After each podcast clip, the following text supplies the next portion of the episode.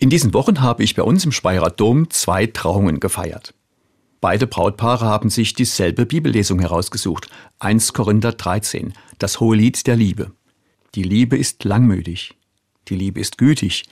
Sie handelt nicht ungehörig, sucht nicht ihren Vorteil, lässt sich nicht zum Zorn reizen, trägt das Böse nicht nach. Sie erträgt alles, glaubt alles, hofft alles, hält allem stand. Wenn diese Bibelverse bei der Trauung vorgelesen werden, dann sitzen die Brautleute oft mit leuchtenden Augen da. Die spiegeln ihre Erwartung wieder. Ja, so soll unsere Liebe sein. So soll meine Partnerin, mein Partner mir gegenüber sein. Und ich möchte mein Bestes geben, damit unsere Liebe so schön wird. Die Bibelstelle wird als Ideal verstanden, als etwas, wofür man sich anstrengt. So ist die Bibelstelle gar nicht gemeint. Der Apostel Paulus schreibt diese wunderbaren Sätze in einem Kapitel über die Charismen, über die Gaben, die Gott den Menschen schenkt. Für Paulus ist die Liebe, die er hier beschreibt, in allererster Linie etwas, was Gott von sich aus den Menschen schenkt. Es gibt eine wichtige Voraussetzung dafür, dass Menschen einander wirklich liebevoll begegnen können.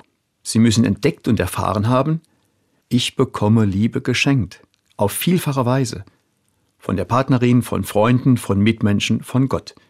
Wir leben von der Liebe, die wir geschenkt bekommen. Wenn ich das wach und bewusst wahrnehme, dann ist meine Liebe zu den anderen keine Anstrengung oder moralische Pflicht. Meine Liebe zu den anderen ist dann meine selbstverständliche Antwort auf die Liebe, die ich empfangen habe. Und deshalb ist sie auch gar nicht anstrengend. Auf diese Weise kann ein Mensch oder ein Paar in der Liebe wachsen, bis zu der reifen Form, die im Hohelied der Liebe besungen wird.